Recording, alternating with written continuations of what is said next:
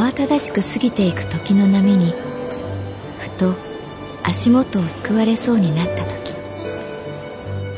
必ず紐解く本があります。その本にはある女性の人生が描かれています。どこにでもあるごく普通の人生。でも本の中の彼女に出会うと心の湖に波紋が幾重にも広がるようにゆっくりと優しい言葉が満ちていきます。今日はどんな彼女に会えるでしょうか？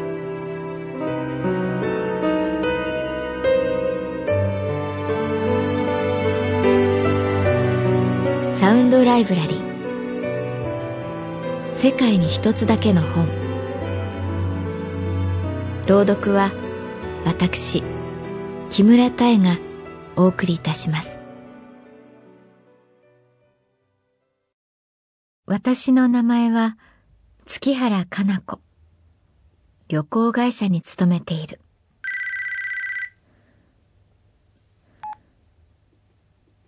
かなちゃん今ちょっとだけいい？幼馴染の由美子ちゃんから電話があったのは木曜日の夕方。藍色に移りゆく空が視点の窓越しに見えた。いいけど、どうした？うん。あのね、私ね。っていうか、私たちね、フランスに行くことにした。由美子ちゃんが言う私たちとは、旦那さんの睡蓮さんと子供のことに違いないはず。少し心配になって聞いてみる。私たちって？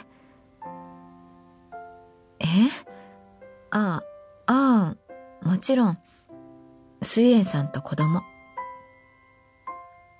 なぜか、ほっとしている自分がいる。一ヶ月ほど前に、由美子ちゃんは私にプロポーズした成美さんと二人で江ノ島に出かけていたから。睡蓮さんとやっていくって決めたんだね。そう私が言うと、いやまあ、なんていうか、もう一度やり直してみようかなってね。電話なので表情はわからない。でも、由美子ちゃんの声は落ち着いていた。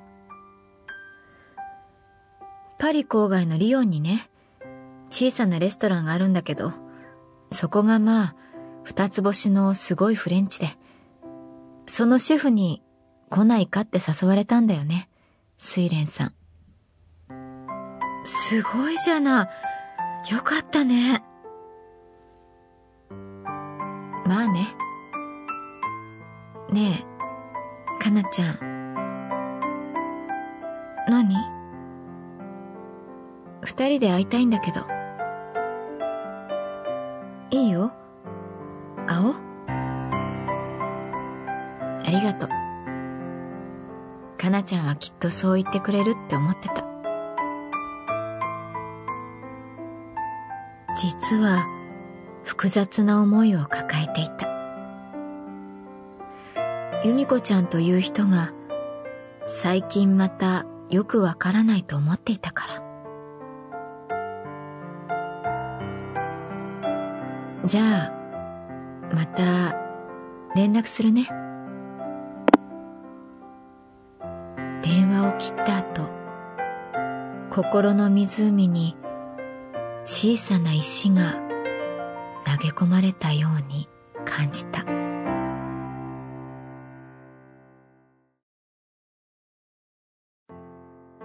由美子ちゃんと会ったのは日曜日の午後。恵比寿のオープンカフェだった。まるでお屋敷の中の中庭みたいなスペースに腰掛ける。風は冷たいけれど日差しがそれを緩和する。あったかいレモネードが喉を落ちていく。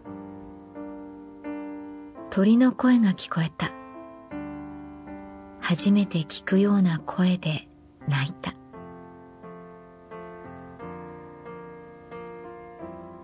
かなちゃんがちょっともやもやしてるのわかる。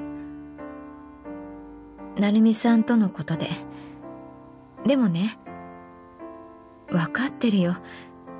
何もないってこと。そうじゃなくて当たってるの。え？私少しだけ惹かれたから。成美さんに。また鳥が鳴いた。今度は誰かを呼ぶように泣いた。似てるんだよね。私と成美さんは。かなちゃんにはもしかしたらわからないかもしれないけど。その言葉に珍しくカチンと来ている自分がいた。そのかなちゃんを悪く言うつもりはなく分かってほしいんだけどあのねある時期にあるものを受け取らないと人間は歪むの。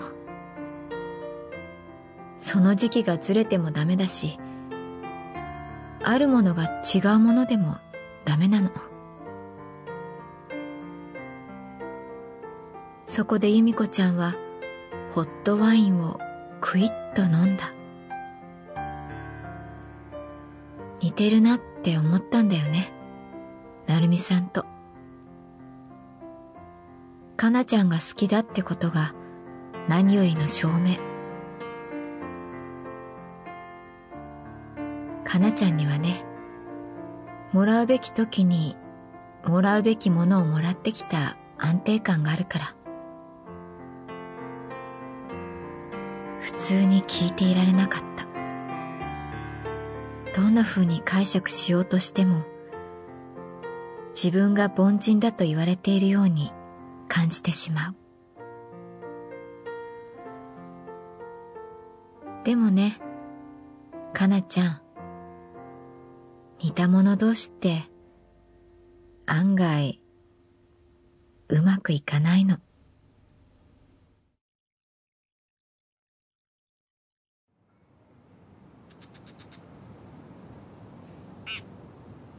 幼なじみの由美子ちゃんと二人で庭を眺めながらお茶していた。周りから見れば時間もお金も余裕がある主婦の息抜きに見えるかもしれない。ねえかなちゃん。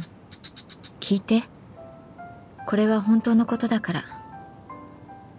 私ね小さい頃からずっと一人だった。父親は私をほったらかしたし、付き合う男はみんな、私の心には興味なかった。でもね、それでも私を必要としてくれるなら、それでよかった。孤独って、ある程度まではごまかせるのよ。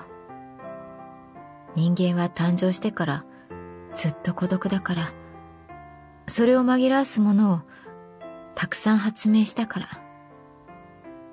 お酒、ギャンブル、体だけの付き合い、意味もない会話。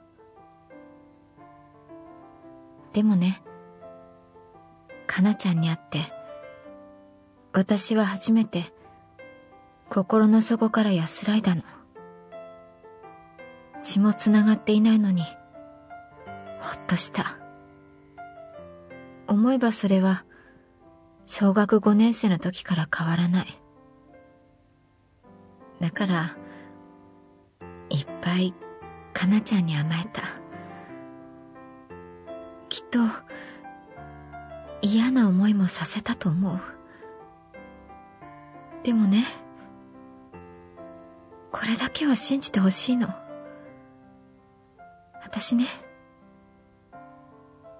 かなちゃんだけなの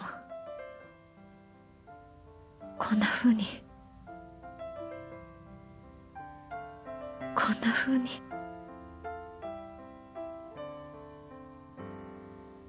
そこで由美子ちゃんは泣き崩れた。私の心には二つの自分がいた。そんな風に思ってくれて嬉しいと思う自分。もう一つはどこかでそれを冷静に眺めている自分。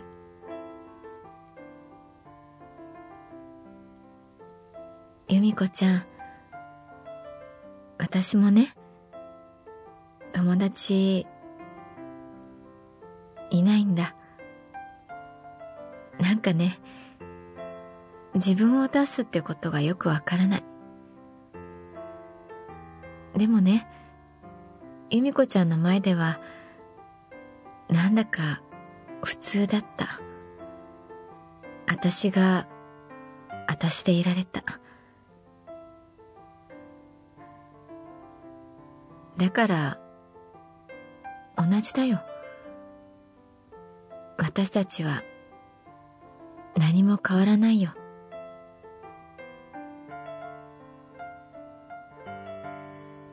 涙で濡れた瞳で由美子ちゃんが私を見た。本当？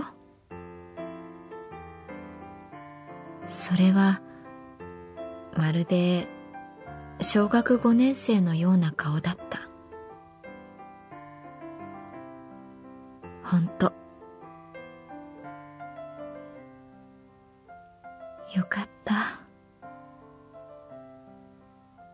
由美子ちゃんが微笑むと空気まで和らいだ。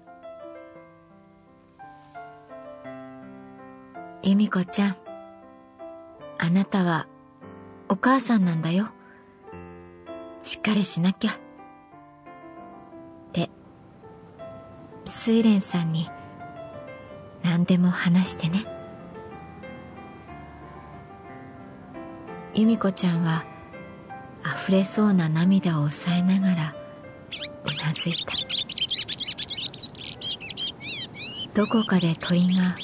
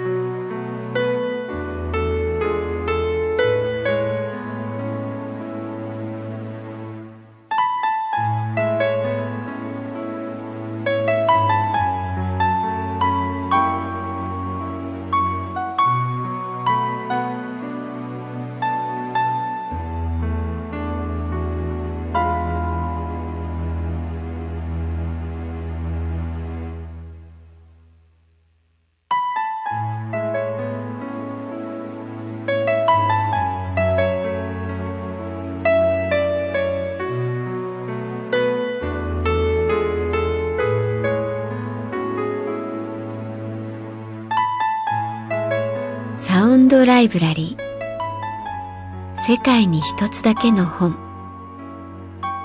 作北坂雅人。演出広島聡。